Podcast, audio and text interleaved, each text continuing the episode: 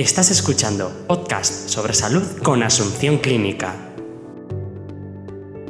Con motivo de la charla que va a ofrecer nuestro oftalmólogo Giacomo de Benedetti, jefe de oftalmología de Asunción Clínica, hemos querido charlar brevemente con él para conocer un poco más el tema que va a llevar a cabo en la charla, que es el ojo seco. Giacomo de Benedetti, ¿qué es el ojo seco? Muy buenas a todos. El ojo seco es una alteración en la secreción de las lágrimas oculares y básicamente eh, lo distinguimos en dos factores principales, un déficit acuoso o un déficit de tipo evaporativo, o sea, eh, cuando las lágrimas eh, fallan porque no tenemos una buena producción de las mismas, es debido a un déficit de tipo acuoso. Cuando al revés las lágrimas evaporan demasiado rápido porque nos tenemos alteraciones a nivel de la capa lipídica, que es la tapa que está encima de, las tres capas de lágrimas que tenemos, ese se define un déficit eh, evaporativo. Evidentemente, los dos componentes se suelen solapar, no es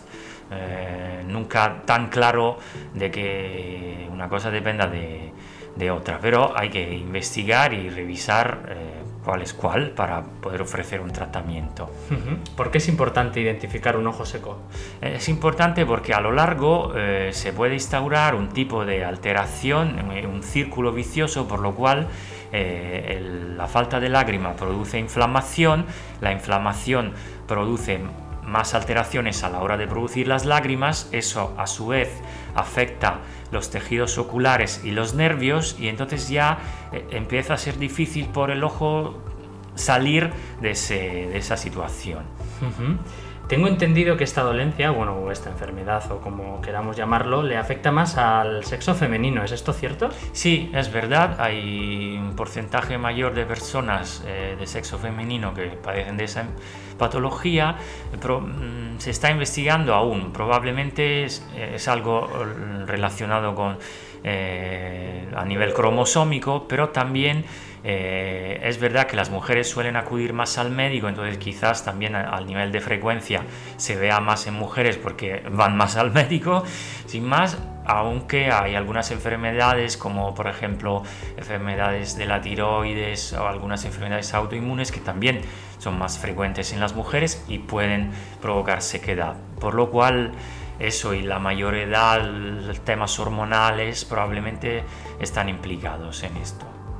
¿Puede darse el caso de que yo esté sufriendo ojo seco y no darme cuenta?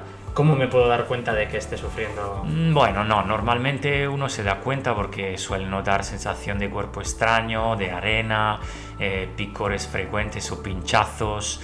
Eh, entonces ya veo necesidad de parpadear con frecuencia, eh, molestia cuando estoy utilizando mucho rato la pantalla, es decir, que los ojos se pueden poner rojos y tal. Así que es algo que se nota.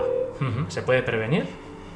Se puede prevenir intentando ajustar un poco la humedad del ambiente donde trabajo, utilizando gafas cuando estoy en el, exterior, eh, comiendo de forma saludable, eh, hidratándome bien. Esas son todas cosas que ayudan a prevenir. Y ya para terminar con la entrevista, ya como, ¿qué tratamientos realizas en tus consultas y dónde pasas consultas? Bueno, paso consulta en el centro de Belate, en Andoain y también en el nuevo centro médico Arrasate 53 en Donosti y solemos hacer un estudio de la secreción lagrimal y proponer un tratamiento personalizado para cada paciente. Bueno, pues sobre este tema, como es el ojo seco, síntomas, causas y prevención, nos hablará el próximo miércoles ya como de Benedetti. Si lo estás escuchando tras la charla, puedes eh, visualizarlo ya en nuestro canal de YouTube de Asunción Clínica. Y nada, pues muchas gracias ya como por esta entrevista y, y al resto os recomendamos verlo, que va a ser una charla muy interesante. Hasta luego.